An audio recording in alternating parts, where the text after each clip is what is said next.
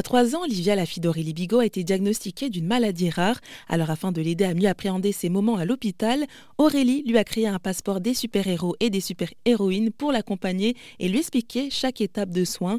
Un outil qu'elle développe avec son association Mon Bobo et moi. Et pour sa fille, Aurélie Bigot a aussi créé un doudou olfactif. Elle nous en parle. Au niveau de la prise en charge de Livia en salle de soins, elle avait ce qu'on appelait un pack, une chambre implantable dans la poitrine, dans le haut de la poitrine. Et lorsque les devaient intervenir pour la brancher, pour lui injecter sa chimio, s'inviter dans la salle d'examen un désinfectant très incommodant sur le plan olfactif. Donc moi j'avais pris un doudou sur lequel j'apposais des hydrolats pour la distraire olfactivement. Et même chose, les équipes m'ont dit ça fonctionnait, on en a besoin on en aurait besoin.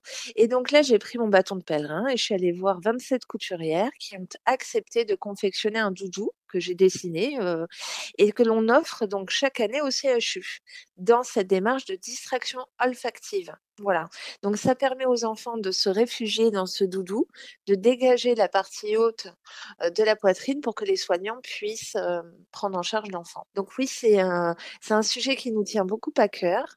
C'est, c'est cousu, c'est tissé avec du fil d'amour par 27 couturières au cœur d'or. Et mmh là, cette année, on a un nouveau défi. On va confectionner des blouses pédiatriques. Ah, et dans quel but? Alors, dans le but de, les offrir au service imagerie du CHU de Bordeaux, puisque on se rend compte que dans ce quotidien hospitalier, une petite blouse customisée sera aidante dans l'accueil de cet examen. Il s'avère que parfois, par manque de ressources, euh, ils n'ont pas toujours des blouses adaptées pour les tout petits. Et donc l'idée, bah, c'est de dire, bah, on va vous en offrir, on va faire, on va rendre ça plutôt sympa et plutôt fun cet examen, parce qu'ils vont chausser une petite robe plutôt sympa sur laquelle ils pourront voir un petit chevalier, un petit dragon, une petite princesse, euh, voilà, des choses assez euh, assez rigolotes. C'était Aurélie Bigot, fondatrice de l'association Mon Bobo et moi, basée en Gironde.